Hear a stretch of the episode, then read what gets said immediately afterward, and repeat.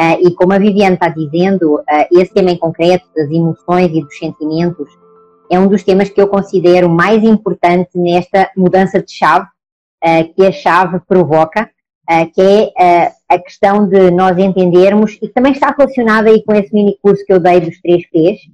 Porquê? Porque quando nós falamos em conflito, e quando nós falamos em, em, formas de lidar e de gerir o conflito, por regra, o tal nosso mindset, uh, que é muito de, de, da observação no sentido de objetivar as situações, de subsumir a lei ao caso concreto, uh, ele acaba por ser muito superficial em relação à questão das emoções e dos sentimentos.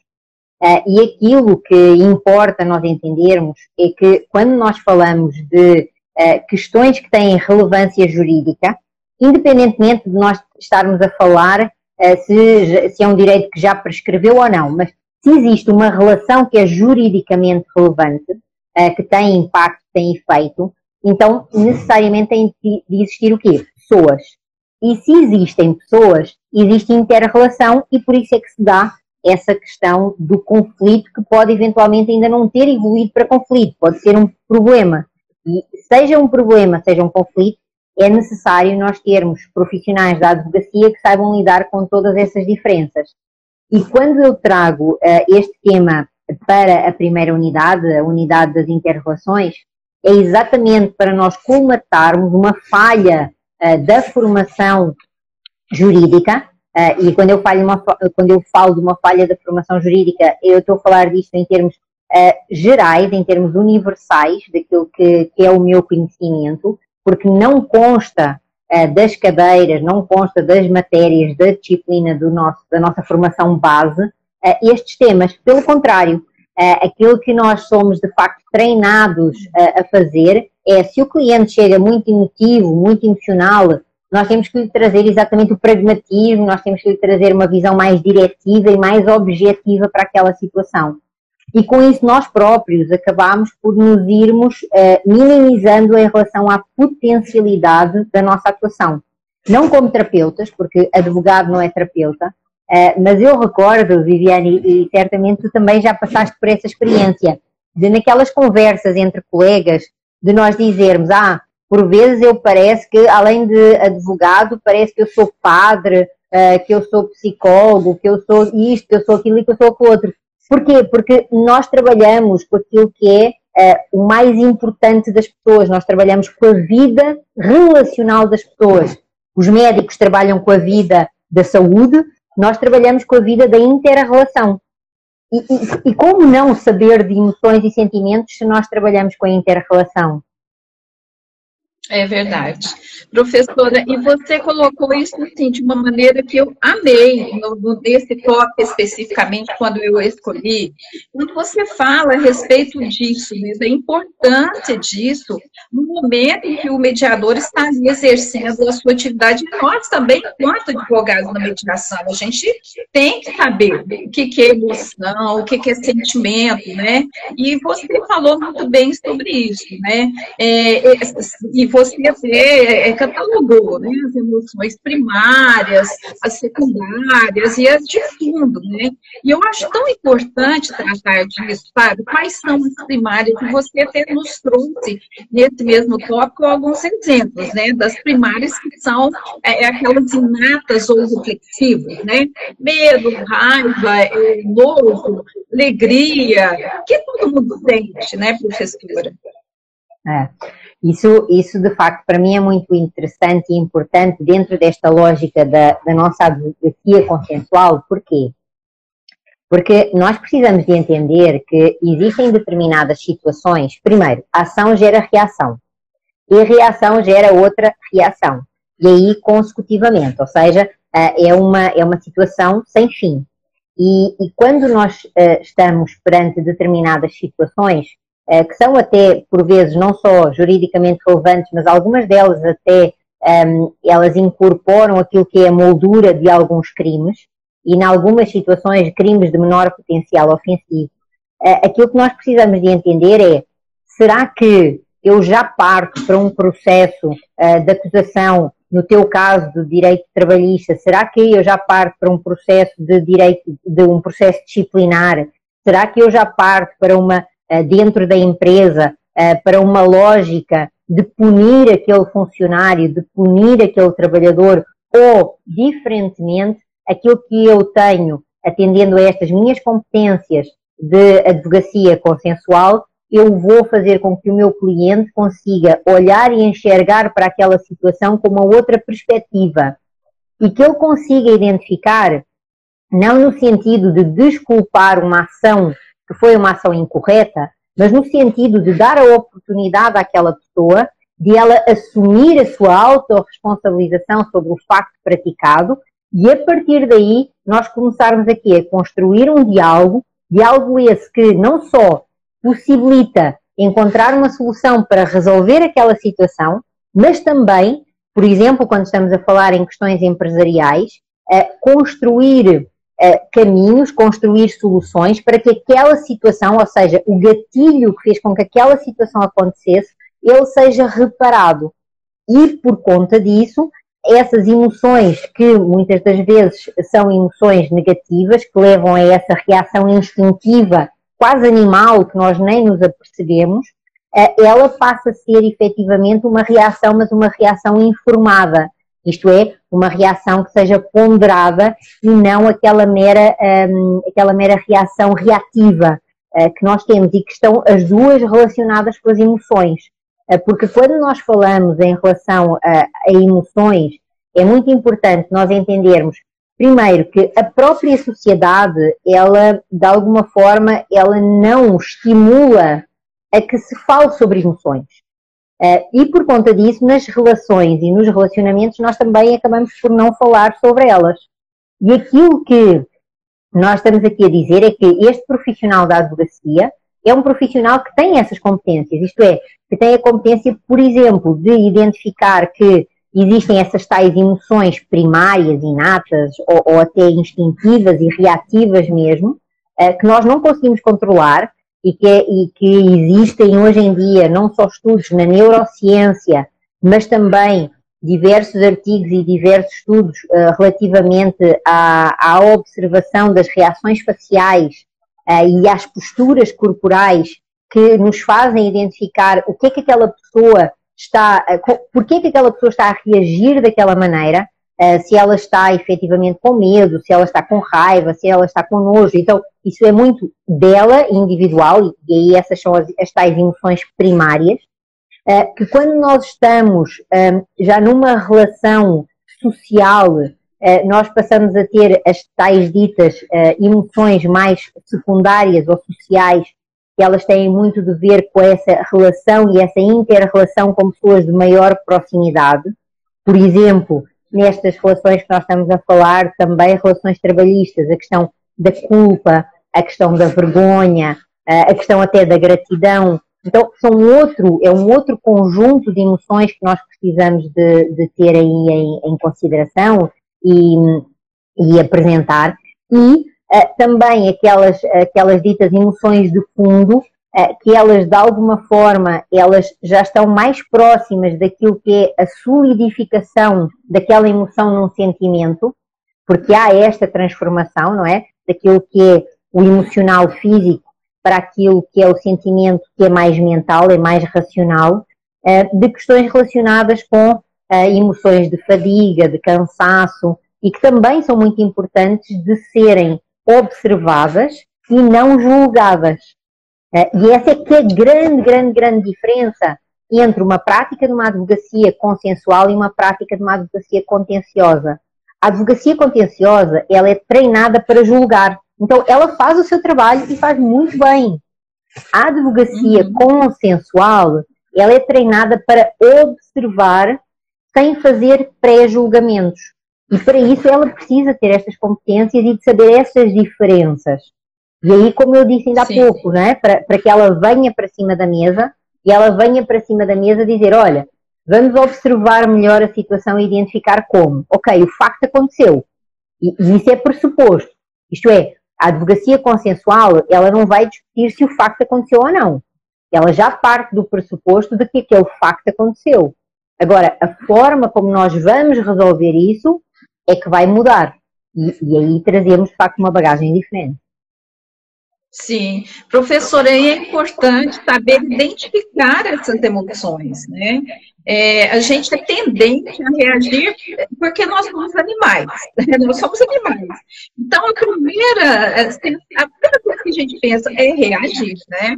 Quando a gente é contrariado, quando há uma resistência, é, o que, que, a gente faz? A gente quer reagir. Então, assim, até como advogado na mediação, eu preciso ter esse conhecimento, distinguir emoções, sentimentos e quais são essas emoções para trabalhar o não julgamento e tornar todo esse procedimento eficaz. Né? Eu vejo isso muito nas empresas, né? no momento em que o trabalhador comete um ato infracional, não há uma compreensão da extensão daquilo. Às vezes a pessoa já está insatisfeita no trabalho há anos e não sabe expressar, ou não expressa por medo de ser desligado, ainda mais agora na pandemia, e as pessoas estão segurando as coisas assim de medo de serem demitidas, coisas terríveis. Eu tenho passado por situações aqui terríveis, mas as pessoas ficam caladas quietas de medo de perder o emprego e doença, né? Mas o que que está levando a esse doençamento? Que o índice de afastamento previdenciário aqui no escritório triplicou. Eu vejo que são as emoções, sentimentos, isso tudo está reprimido. A empresa não sabe detectar impressionante a falha que ocorreu nas empresas no momento de fazer essa detecção, sabe? E poderiam aproveitar muito bem esses trabalhadores e diminuir o índice de afastamento, né, professor? E, isso é muito interessante nós falarmos, porque essa questão ela tem consequências económico-financeiras. Porque quando uma empresa precisa de desligar um trabalhador, aquilo que acontece é que ela vai precisar de substituir esse trabalhador por outro. E então ela vai precisar de iniciar todo o processo formativo, uh, vai precisar de iniciar toda aquela situação e toda aquela, uh, aquela questão de integração daquele profissional uh, na, na própria empresa. E isso demanda tempo, energia e mais investimento. Uh, e por conta dessa situação é que é muito interessante e importante nós entendermos que dentro daquilo que nós estamos a, fa a falar, se dentro da empresa, óbvio, é preciso haver a questão da medicina do trabalho, óbvio que é preciso haver dentro dos recursos humanos uh, políticas que sejam políticas de verificação da qualidade, um, ehm, da, da, qualidade do trabalho, uh, daquilo que é o clima da empresa, o clima social da empresa, tudo isso é muito importante, mas também é importante, por outro lado, quando nós estamos a falar da prática da advocacia, uh, nomeadamente da prática da advocacia externa da empresa. Uh, eu estou a ouvir bem, Viviane. Aqui está tá ok. Ah, tá. tá, tá. Parece que alguém fez é, uma interferência. Isso, não está muito legal. Eco, é, mas eu estou te escutando bem. Um, e quando, aquilo que eu estava a dizer é que quando nós, em concreto, temos uma situação em que uh, existe a necessidade de uma intervenção de uma advocacia externa, ou mesmo do jurídico da empresa que tem um advogado externo que lhe dá algum apoio, de haver essa troca e essa partilha dessa visão maior, que é a visão que eu chamo de colocar o funil ao contrário. Não é? Porquê? Porque quando nós falamos de algumas questões que tu trouxeste aí, alguns exemplos muito interessantes, uh, que levam a, a, reprimir emoções, esse, esse, reprimir das emoções, ele tem consequência nas relações e nas interrelações. E nós estamos a falar de relações e interrelações jurídicas. Então tem consequências jurídicas, sim. Uh, e isso está muito correlacionado com a questão de, de tudo que tu também trouxeste, da questão de que nós uh, temos um instinto muito animal, ainda em relação a algumas situações, e esse instinto animal tem de ver com essa nossa necessidade de sobrevivência. Ou seja, por exemplo, nós temos o instinto do medo como um, um algo que nos faz uh, uh, gerir, gerir, gerir, não, gerar uma, uma reação instintiva para sobrevivermos. E a questão aqui é nós conseguirmos enxergar, e por isso é que eu falo do funil ao contrário, se nós temos soluções de escassez ou se nós temos soluções de abundância. E esse é que é o grande diferencial, porque a advocacia contenciosa, ela é treinada em relação à escassez. Ela é treinada no sentido de que só um ganha, só um perde, então só um ganha, só um perde, seja eu a ganhar.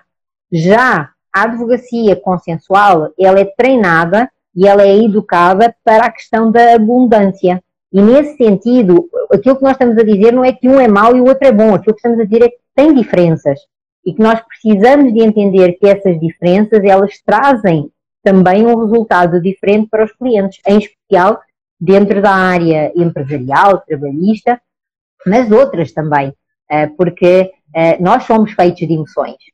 É isso que diferencia o ser humano eh, da máquina.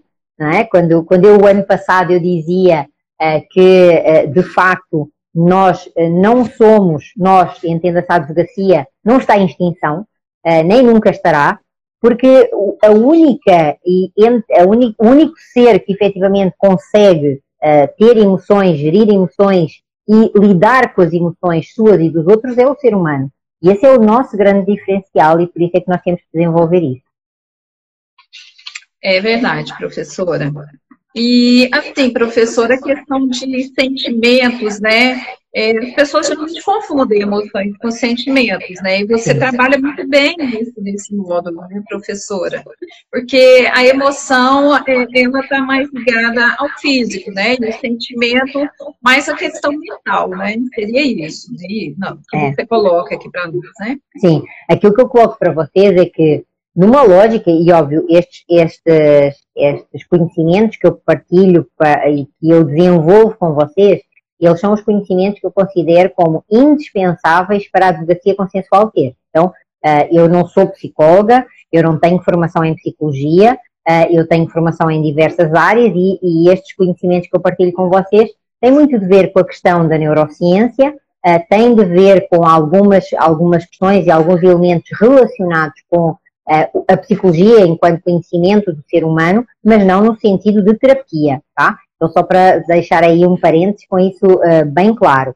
E dentro dessa lógica, aquilo que nós trabalhamos na advocacia consensual e aquilo que eu desenvolvo com vocês é a questão de que é importante e é necessário, primeiro, identificar que existe essa diferença sim, a emoção é uma coisa, sentimento é outra, uh, e para nós identificarmos essa diferença, é importante também nós conseguirmos interiorizar porque é que eu, enquanto advogada, preciso saber essa diferença. Bom, em primeiro lugar, porque as emoções, por norma, elas não são necessariamente um sinal de que aquela pessoa precisa de uma terapia.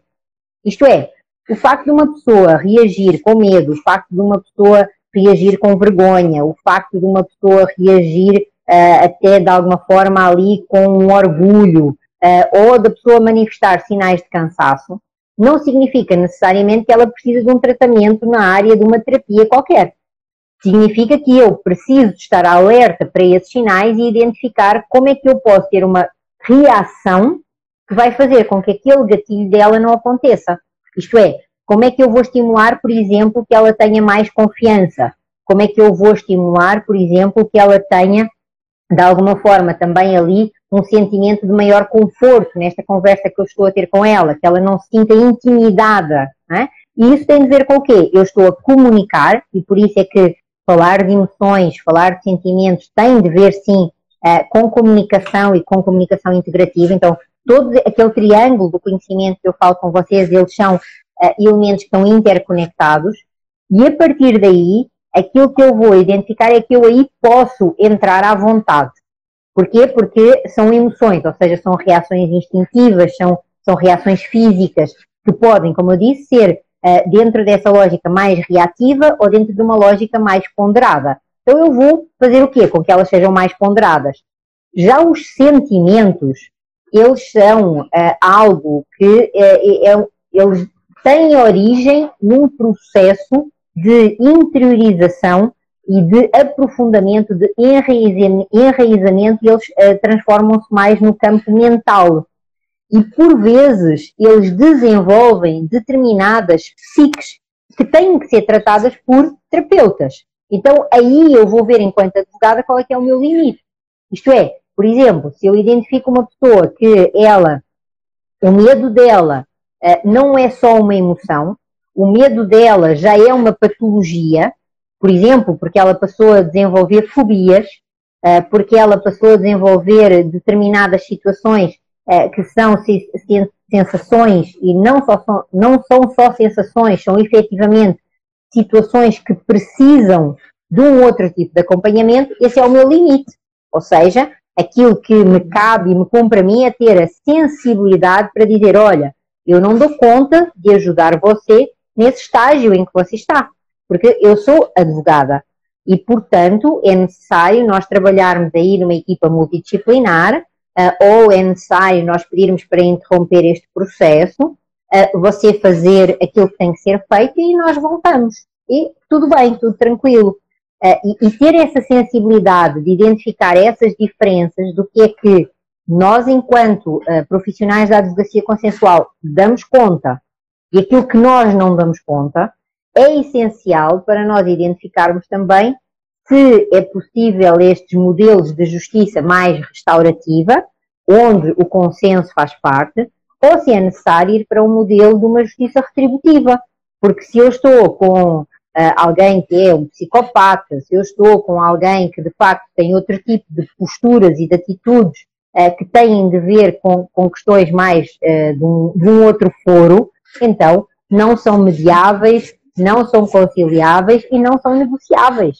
É, é a mesma coisa que a má fé, não é? Ou seja, se eu estou a tratar, se eu estou a tratar de uma forma consensual com alguém que está a reagir comigo com uma postura de má fé e com uma atitude de má fé, acabou-se a advocacia dentro desta lógica de processos autocompetitivos. E essa é a grande vantagem da advocacia consensual, que é se eu Sim. não, não é? se eu, se eu, se eu fiz todo o meu processo de processos autocompositivos, não deu certo, porque o outro lado uh, vem com questões e com atitudes de má fé, eu mudo e eu passo, uh, de facto, a ter uma advocacia que é uma advocacia heterocompositiva. Eu vou buscar o terceiro que vai decidir aquela situação e tudo bem na mesma. Sim, professora, mas eu vejo aqui, tem acontecido muito aqui no, no escritório, parece muito, é, a insatisfação das pessoas não alcança o empregador, sabe? Eles não sabem fazer a leitura daquilo que está causando essa insatisfação. É, não me parece que há uma valorização das emoções, dos sentimentos do trabalhador. E assim, eu sei que também muitos empregadores, né, porque assim, essa, essa pandemia atingiu todo mundo. Eu sei que também muitos empregadores estão sofrendo no momento em que eles também não estão sabendo levar a mensagem deles para o trabalhador. Porque eu sei que tem muita empresa que está numa situação terrível, mas elas não passam isso de forma a que o trabalhador entenda e passe a ter uma postura colaborativa. Ah, eu vou ajudar a empresa, vou fazer minha parte, eu vou atuar de uma maneira melhor, né? eu vou ser colaborativo. Então, assim, eu estou vendo, percebendo com essa pandemia que está havendo uma dificuldade muito grande nessa leitura de um para o outro, sabe? Muito, muito interessante isso que você está trazendo, um, eh, Viviane, porque isso uh, fez-me lembrar aqui de uma questão que eu vou partilhar com, com você e com quem nos escuta, que é o seguinte. Uh, isso tem muito a ver com a questão das emoções secundárias, com aquelas emoções que nós estávamos, aquela escala que nós estávamos a falar. Porquê? Uh, porque nós estamos a falar, uh, eventualmente, aí de duas emoções que podem estar aí a ser um, trazidas para cima da mesa e que nós estamos com dificuldade de trabalhá-las. Eu poderia nomeá-las como uma delas a vergonha e a outra delas o orgulho. Porquê? Porque nós estamos a viver um tempo uh, que ninguém nos deu um manual de instruções para nós vivermos. Então nós estamos a viver na cara e na coragem. Isto é, uh, quando surge e quando aparece o desafio, nós temos que dar conta dele. E isso uh, é e está a ser um enorme desafio. eu disse que 2020 foi um ano de sobrevivência. E este ano em concreto é um ano, é, foi um ano de sobreviver, na verdade. E este ano em concreto, de 2021, eu considero que é a oportunidade de nós falarmos sobre viver. Ou seja, dividirmos a palavra em dois. E em vez de dizermos sobreviver, uma palavra só, eh, traduzirmos em duas palavras. Vamos falar sobre viver. E falar sobre viver no momento em que nós estamos a falar implica falar de humanidade, implica falar de humanização, implica falar do ser humano. E implica nós sermos criativos, porque se nós não formos criativos no momento de crise destes, uh, que é uma crise mundial, uh, muitas das questões que nós, ou que algumas pessoas entendem que é problema dos outros, vai bater à sua própria porta. Uh, e é exatamente essa oportunidade que me parece que, enquanto humanidade, nós estamos a ter, que é a oportunidade de enxergar a diferença entre uma sociedade competitiva e uma sociedade que seja consensual. E a grande diferença, uh, por exemplo, quando eu falo e quando eu trabalho com vocês em relação à questão da negociação circular por valores, que tem de ver com emoções, porquê? Porque eu tenho que identificar qual é que é a emoção não atendida. Eu tenho que identificar qual é que é aquela, aquele interesse, aquela necessidade não atendida, qual é que é aquele valor. E isso é, é-me manifestado e é-me, de alguma forma, apresentado através das emoções.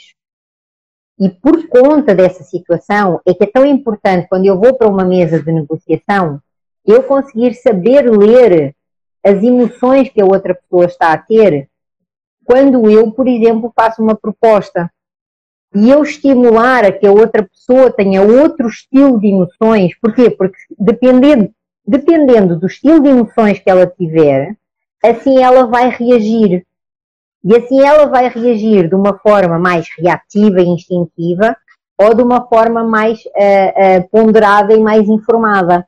E por isso é que quando nós dizemos que uh, a transparência, a informação, a disponibilidade para esclarecer é muito importante na mesa de negociação, porque ela tem de ver com o resultado que nós conseguimos criar. Então, olha, quando tu, por exemplo, estavas aí a dizer, as próprias empresas, elas não estão sabendo se expressar, ou seja, elas não estão sabendo se comunicar. Isso significa o quê? Uma enorme oportunidade para a advocacia consensual. Porque o advogado é. consensual é aquele que vai à empresa e diz assim: ó, oh, senhor empresário, senhor investidor, deixe-me escutá-lo e identificar o que é que do outro lado não está a ser entendido. E aí o próprio advogado, ele é sim um filtro de comunicação, porque ele sabe as consequências na relação jurídica se não conseguir chegar a um acordo e se não conseguir chegar a um consenso. E esse consenso ele só tem durabilidade, ele só é durável, se efetivamente ele satisfizer todos os intervenientes. Então, aquela questão de, ah, tem pessoas que estão chateadas, tem pessoas que estão incomodadas, uh, mas que elas têm vindo a engolir aquela situação e que agora elas estão a ficar doentes. O que é que acontece para a empresa em termos de consequências? Além daquelas que eu falei, Pode acontecer eventualmente um processo, um processo complicado, eh, pode ser um trabalhador que vem responsabilizar a empresa daquela consequência que ela agora está a ter. E aí, como gerir isso? É? Ou seja, qual é, que é, qual é que é o sentimento que está ali a ser demonstrado, eh, qual é que é a emoção que está ali a ser trazida, que precisa de ser acolhida, que precisa de ser trabalhada enquanto soluções criativas para resolver não só aquela, mas as outras futuras. Porque é muito essa questão. Sim. Sim, pode, isso pode gerar um custo muito grande para a empresa, né? Um custo financeiro para a empresa muito grande, né? Exatamente, exatamente. Então, e assim, eu queria trazer aqui algo que para mim também impactou muito, que foi o lugar do vazio, sabe? Eu adoro. Você realmente estava muito inspirada. E está disponível, né, Dulce? As pessoas tá. têm acesso, né, ao lugar do vazio. Sim. Então, e lá você fala muito sobre isso, né? As suas vivências, suas experiências, a sua experiência enquanto juíza, né? Que você é, atuou longamente em Portugal enquanto juíza, quer dizer, um outro olhar. E, assim, eu acho muito bacana quando você fala do autotudo, né? Dentro lá do lugar do Brasil. Você fala da autoanálise, autoavaliação, autorresponsabilidade, autoconhecimento, autocontrole, autocrítica. E assim, isso é muito legal para a gente, quando advogado, fazer essa avaliação, é, levar essa reflexão aos, às pessoas envolvidas no conflito, no caso, mediados, é, e também né, naquela pré-conversa lá que temos com os nossos clientes, sabe? Eu acho que falta muito isso. A gente tem que. Esse autotudo é fantástico, né? Porque a gente dá uma parada e fala, nossa, peraí, deixa eu pensar aqui. Será que isso não é responsabilidade minha? Será que eu estou certo? Peraí, eu vou fazer uma reflexão, né? Isso é muito importante. E para nós, enquanto advogados, também. Porque você falou aí algo que eu acho incrível. Assim, abriu-se um campo enorme para o advogado que atua dessa forma no ato de um desligamento da empresa, no ato da admissão de uma pessoa na empresa, quando surge um processo, ou seja, é o antes, o durante e o depois da contratação, né? O advogado ele tem que estar inserido nesse contexto. Uma boa empresa, ela já vai pensar nisso, de ter aquele advogado para cercar essas situações e estudar essas situações que podem evitar consequências danosas no futuro, né?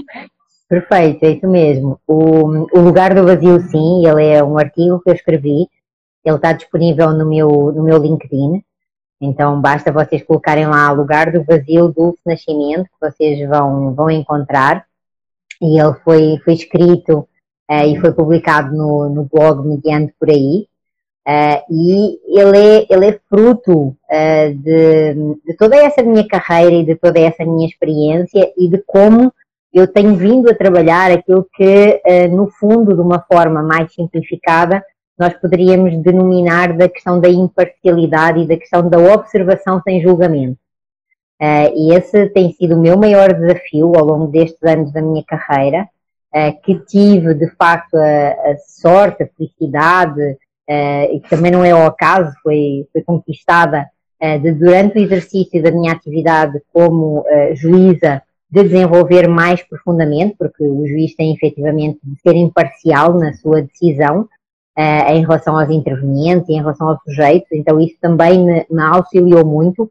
E aquilo que eu partilho ali é a forma como todos nós, e não sou só eu, vocês todos, vocês são capazes de, de alcançar esse, esse estágio, digamos assim, uh, com dedicação, com esforço, com empenho e essencialmente com vontade uh, e que tem muito de ver com nos colocarmos num determinado lugar, a que eu denomino do lugar do vazio, porquê? Porque é um lugar em que eu efetivamente não vou julgar o outro, uh, eu vou uh, dedicar-me a observar o outro. E para isso eu tenho que me esvaziar das minhas crenças, dos meus preconceitos, das minhas experiências, das minhas histórias. Porquê? Porque eu efetivamente eu faço comparações, eu faço projeções e eu tenho expectativas.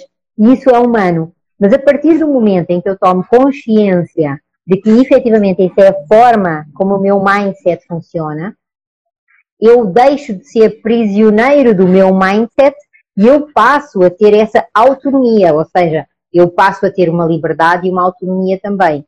E aí vem o quê? Como é que eu faço isso? O autotudo. Ou seja, eu de facto preciso de me auto-questionar eu preciso fazer alta autorreflexão, essa autoanálise, autocrítica e por aí vai. E esse momento de mim comigo mesmo é aquilo que me vai ajudar a eu ser melhor profissional com o meu cliente. Porquê? Com o meu cliente e não só com o meu cliente, mas com os outros intervenientes, com os outros colegas, ou seja, com gente, com pessoas. Eh, porque as interrelações, elas acontecem com pessoas. E isso não vai significar que eu vou deixar de ser parcial. Porque eu, como advogada, eu obrigatoriamente tenho que ser parcial. Eu tenho que defender os interesses do meu cliente. A questão é que defender os interesses do meu cliente significa conseguir ter uma visão mais ampla do que apenas o ganhar e o perder, do que apenas a via contenciosa, do que apenas o terceiro que decide. E esse é que é o grande pulo do gato, digamos assim. A virada de chave está aí. A virada de chave está em que para eu identificar os interesses do meu cliente e a forma como eu vou satisfazer esses interesses, eu preciso, de facto, de conhecer mais de pessoas, logo eu preciso conhecer mais de emoções, de sentimentos, de como é que eu vou gerir isso e como é que eu, para gerir os dos outros, primeiro vou ter que gerir os meus, não é? É verdade. Lá você fala muito sobre isso, né? Potencializar o escutativo, né? É, ver, realmente entender, compreender o que, que está acontecendo, é, o não julgamento, você fala muito isso no artigo, né? É, a ausência de julgamento, a importância disso e é, a potencialização da, da possibilidade de comunicar o nosso entendimento, né? Sem o julgamento. Isso é muito importante, né? Sim, sem dúvida.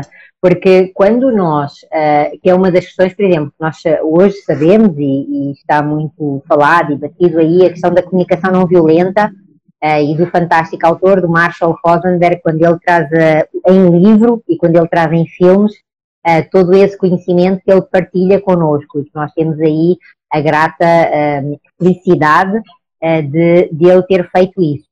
quando ele fala na questão da observação sem julgamento, eh, é um conceito que nós intuímos de uma forma muito simples, ele é muito fácil de ser compreendido, mas a pergunta que eu faço sempre é: e na prática?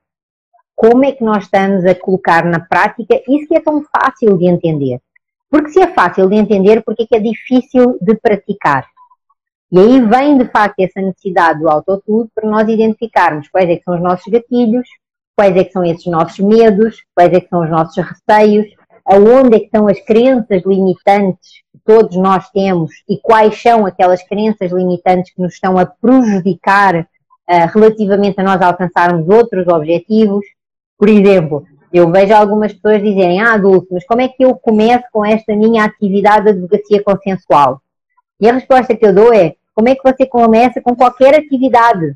Vender bolos vender o que quer que seja. Primeiro, eu tenho que ter segurança, eu tenho que ter, eu tenho que ter confiança, eu tenho que ter conhecimentos, e eu depois tenho que quê? Eu tenho que me colocar à prova. E eu vou errar, eu vou falhar, eu vou cair, eu vou me levantar. E isso significa que eu estou vivo. Porque a vida é isso, não é? A vida é, é, é de alguma forma, quando nós vamos fazer o eletrocardiograma, o coração bate diferente. Então, a vida é isso. É, e é, é termos noção de que evolução significa nós termos a capacidade de mudança e nós termos também aí o, o, a coragem de fazermos essa transformação necessária. Porque se nós não mudarmos e se nós não transformarmos, nós vamos ficar na mesmice. E a mesmice significa que não vai acontecer nada de novo. E, e por isso é que Sim, nós, de é facto, é precisamos de mudar, não é? é começar por mudar. E quem não mudar vai perder assim, grandes oportunidades que estão surgindo, né?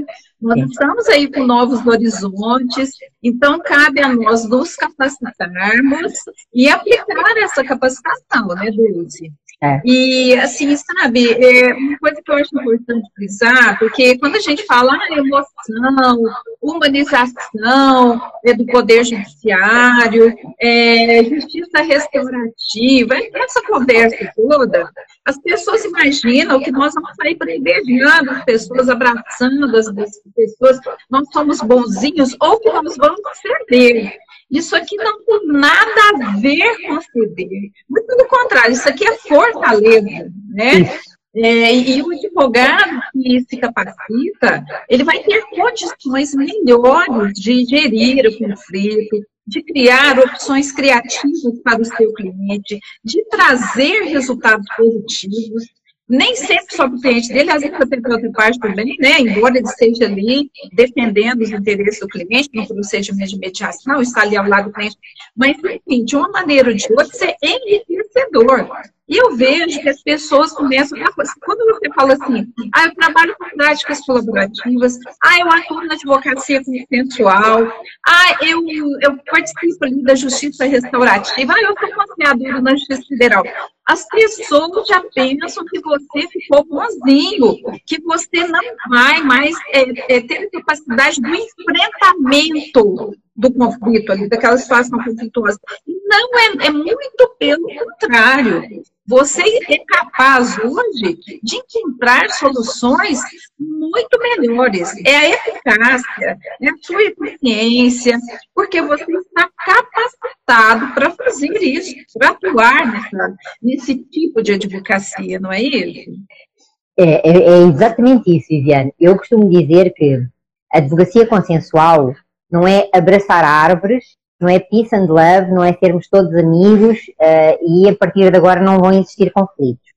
Uh, a advocacia consensual é estratégia, a advocacia consensual é criatividade, a advocacia consensual é rigor e profissionalismo. Agora, o que é que acontece? Uh, nós não nos sabemos muito bem vender a sociedade, e isso tem a ver outra vez com neurociência e com a questão das emoções. A sociedade, ela, hum, ela tem um maior, hum, um maior, eh, uma maior reação em termos de quantidade quando ela eh, é colocada em situações de pânico, quando ela é colocada em situações de medo, quando ela é, é colocada em situações de terror. Eh, e isso é demonstrado, por exemplo, nas histórias do que vende os jornais e nas histórias do que vende a TV. E é, é, muito interessante partilhar isto, porque nós precisamos começar a ter consciência destas situações. O jornalismo, se nós formos lá, ou antigamente, uh, no tempo da minha mãe, em que para ter acesso uh, a uma notícia, eles iam para o cinema ver as notícias, porque não havia ainda televisão, aquilo que aparecia nas notícias era o que? Era um relato do que estava a acontecer no mundo. E isso era uma notícia. Se fosse essa notícia positiva, fosse essa notícia negativa. Aquilo que começou a acontecer foi que o próprio jornalismo e as notícias começaram a identificar que vendiam mais quando havia questões de mortes, quando havia questões de uh, sofrimento, quando havia questões de terror. Porque quando era uma notícia de que, ah, encontrou-se a maior tartaruga, ah, salvou-se, como uma notícia que eu vi um dia destes, que era um gato, um gatinho pequenino que estava no meio de uma estrada e houve não sei quantos carros que passaram por cima do gato, até que houve um que parou e que pegou no gato e levou o gato com ele. Isso é notícia. Talvez a maior parte das pessoas que estavam ali a ver aquele vídeo estavam à espera de quando é que o gato ia ser morto quando é que o gato ia ser atropelado por um carro. Então é necessário nós identificarmos o tal auto tudo, porque nós somos responsáveis por aquilo que nós efetivamente estamos a viver em sociedade. Ou seja, quando eu digo que eu sou advogada consensual, não basta eu dizer que sou advogada consensual. Eu tenho que logo que desmistificar que isso não significa ser boazinha. Isso significa é ser mais estratégica, isso significa ser mais criativa, isso significa efetivamente ser parte da solução e não parte só do problema? Então, eu não estou a dizer mal dos outros, mas eu estou aqui, eu estou a valorizar as minhas diferenças. Eu estou efetivamente a demonstrar ao mercado o que é que ele quer. E aí a escolha é algo que tem que ser livre e cada um vai ter que escolher aquilo que é o caminho que ele quer e o resultado que ele vai alcançar e obter relativamente a isso. Mas esta, esta lógica de que uh, o advogado é o advogado que grita, o advogado é o advogado que engana, o advogado é o advogado que rouba. Existem advogados assim? Existem, mas não é a maioria. E nós temos que quebrar uh, com essa falsa crença que se começou a construir ao redor da advocacia, que, no meu entender, não só é uma profissão nobre, como é uma das profissões mais antigas e que precisa de resgatar aquilo que é a sua essência, assim como eu também desejo que o jornalismo resgate a sua essência. E hoje em dia, através desta explosão uh, dos meios de comunicação, dos blogs, do Instagram uh, e de outros canais onde, de facto, nós temos maior liberdade, uh, começa a haver o quê? Começa a haver mais informação. E aí o que nós precisamos é de saber filtrar a informação. Porque informação não é conhecimento. Então, há um boom de informação, há um boom de formações e de capacitação. Nós precisamos identificar onde é que está a qualidade. Porque eu vejo muitas pessoas, por vezes, por exemplo, confundirem advocacia consensual com advocacia colaborativa. E são formas de advogar diferentes. Então, as pessoas precisam de conhecer informação de qualidade para saber as diferenças. Porque se elas não fizerem isso, elas próprias estão a enganar. Sim, verdade, né? verdade. Dulce, é, tem uma coisa que sempre assim me vem à mente, né? É, eu participo de mediações, conciliações, negociações e processos judiciais, lógico, muito.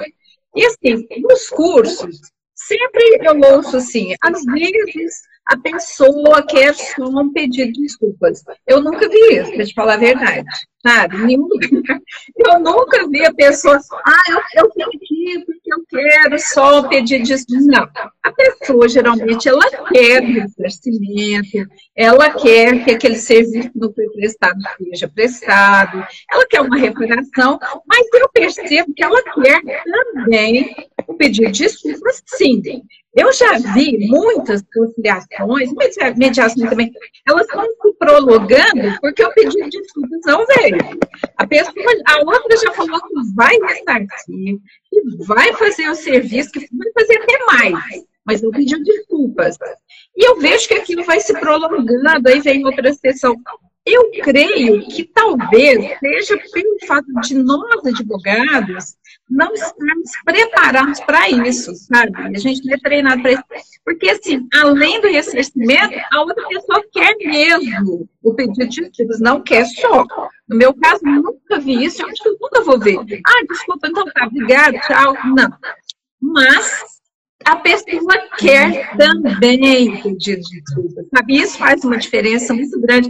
Eu acho que, eu penso que nós, advogados, deveríamos ter esse olhar quando a gente está ali na mesa, a gente tem que ter essa percepção, sabe? De que é importantíssimo pedir desculpas. Você concorda comigo? Eu concordo contigo e ia-te acrescentar aí mais alguns elementos que têm a ver com o nosso tema, uh, que é a questão, primeiro, de estratégia e, segundo, a questão das emoções secundárias. Aquelas emoções, aquelas duas Sim. que eu te falei, a questão do orgulho e a questão da gratidão. Então, o que é que acontece? Muitas das vezes a pessoa que quer um pedido de desculpas é uma pessoa que uh, designou a outra como ingrata. Aquela, aquela pessoa, ela é ingrata. Ela não reconheceu o que eu fiz por ela. Agora, eu, orgulhosa como sou, não vou. Uh, e depois temos a outra. Eu, orgulhosa como, for, já, como sou, jamais eu lhe vou pedir desculpa. Não. Uh, sim, ela ajudou-me numa altura da minha vida, mas ela não fez mais do que a obrigação dela, porque eu também lhe dei. Ou seja, as pessoas ficam no seu ninho, as pessoas ficam no seu nicho e elas uh, entendem que se mudarem isso, elas estão a, a ceder. E é exatamente aí que nós precisamos de trabalhar esse conceito do que é que significa ceder.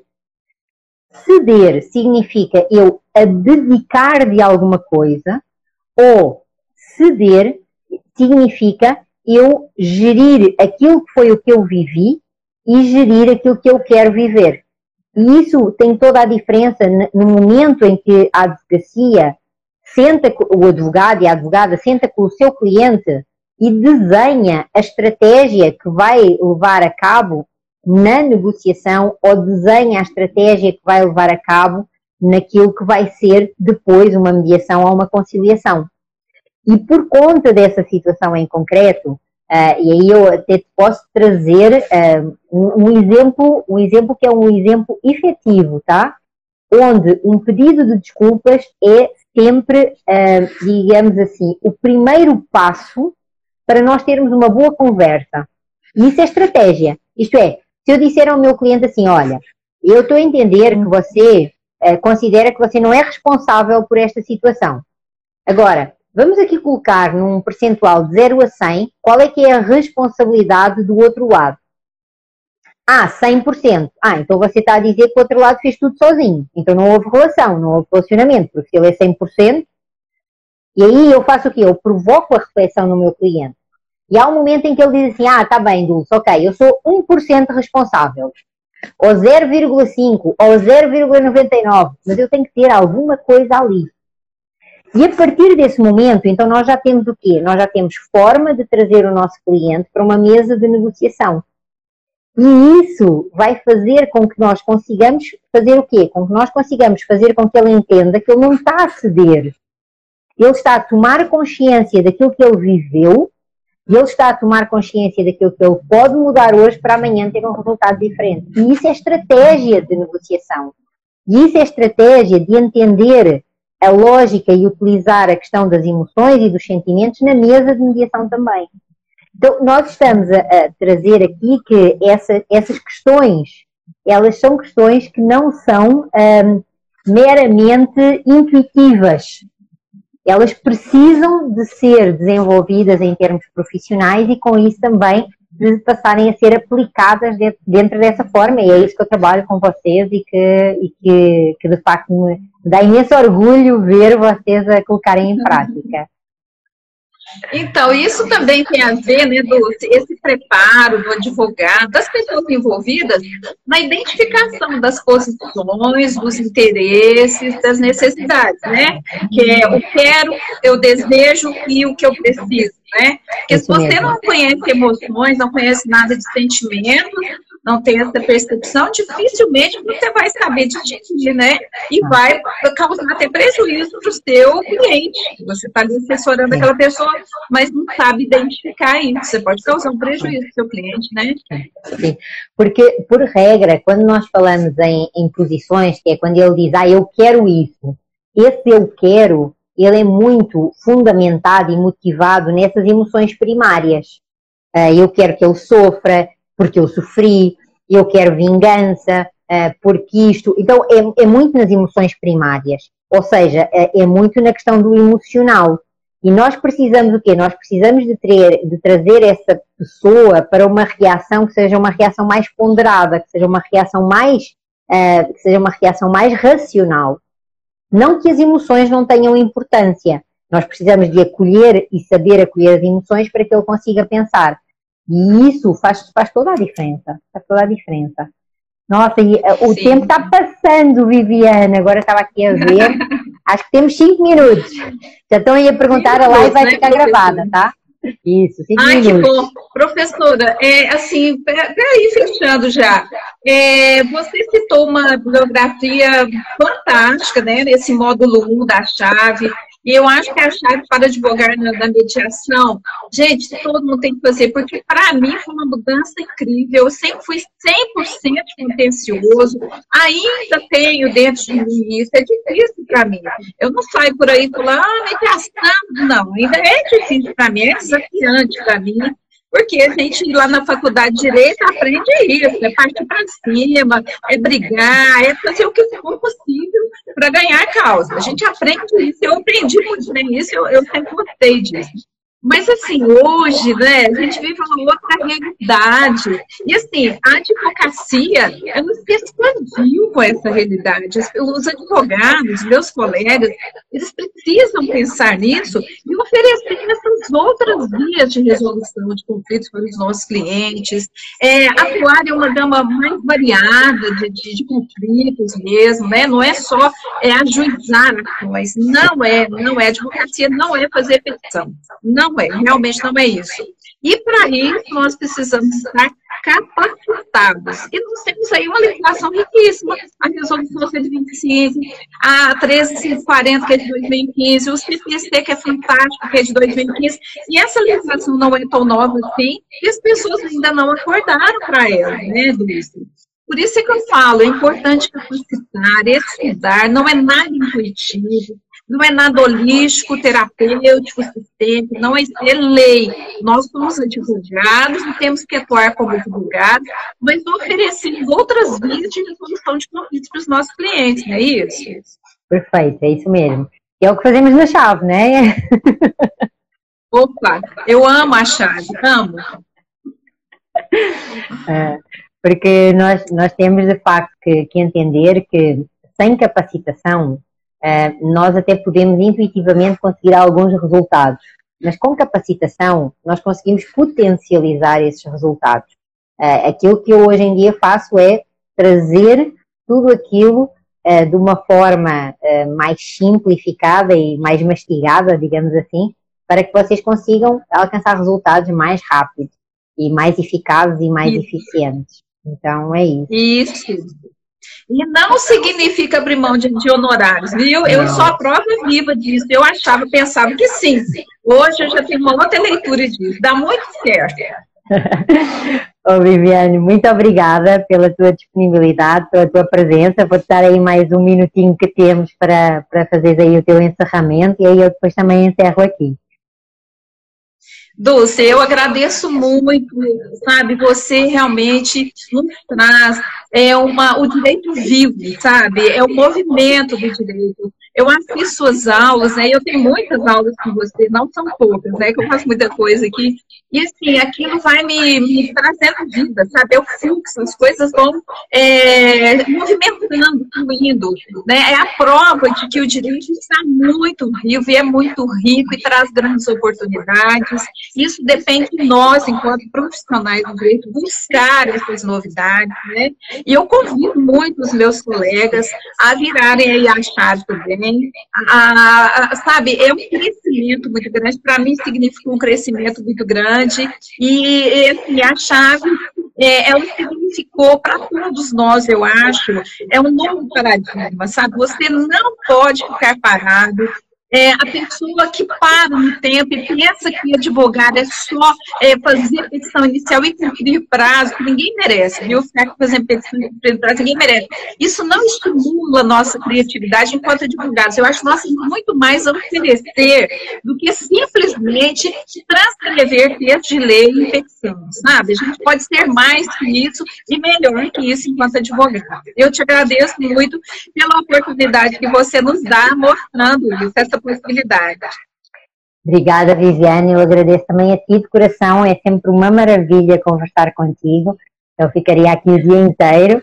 E agradeço também aí a todos que estiveram connosco. Esta live, sim, vai ficar disponível. Façam lá os vossos comentários. Partilhem com outros colegas que vocês consideram interessante deles também terem acesso a esse conhecimento. E já sabem, como a Viviane disse, está aí aberta a sétima edição da Chave. Então, venham, que nós estamos à vossa espera para fazermos esta comunidade crescer ainda mais. Da minha parte, muito obrigada. Beijo no coração. Obrigada. E até o próximo encontro. Beijo. Tchau, Viviane. Até mais. Obrigada. Beijo. beijo. Obrigada tchau, eu. tchau. tchau.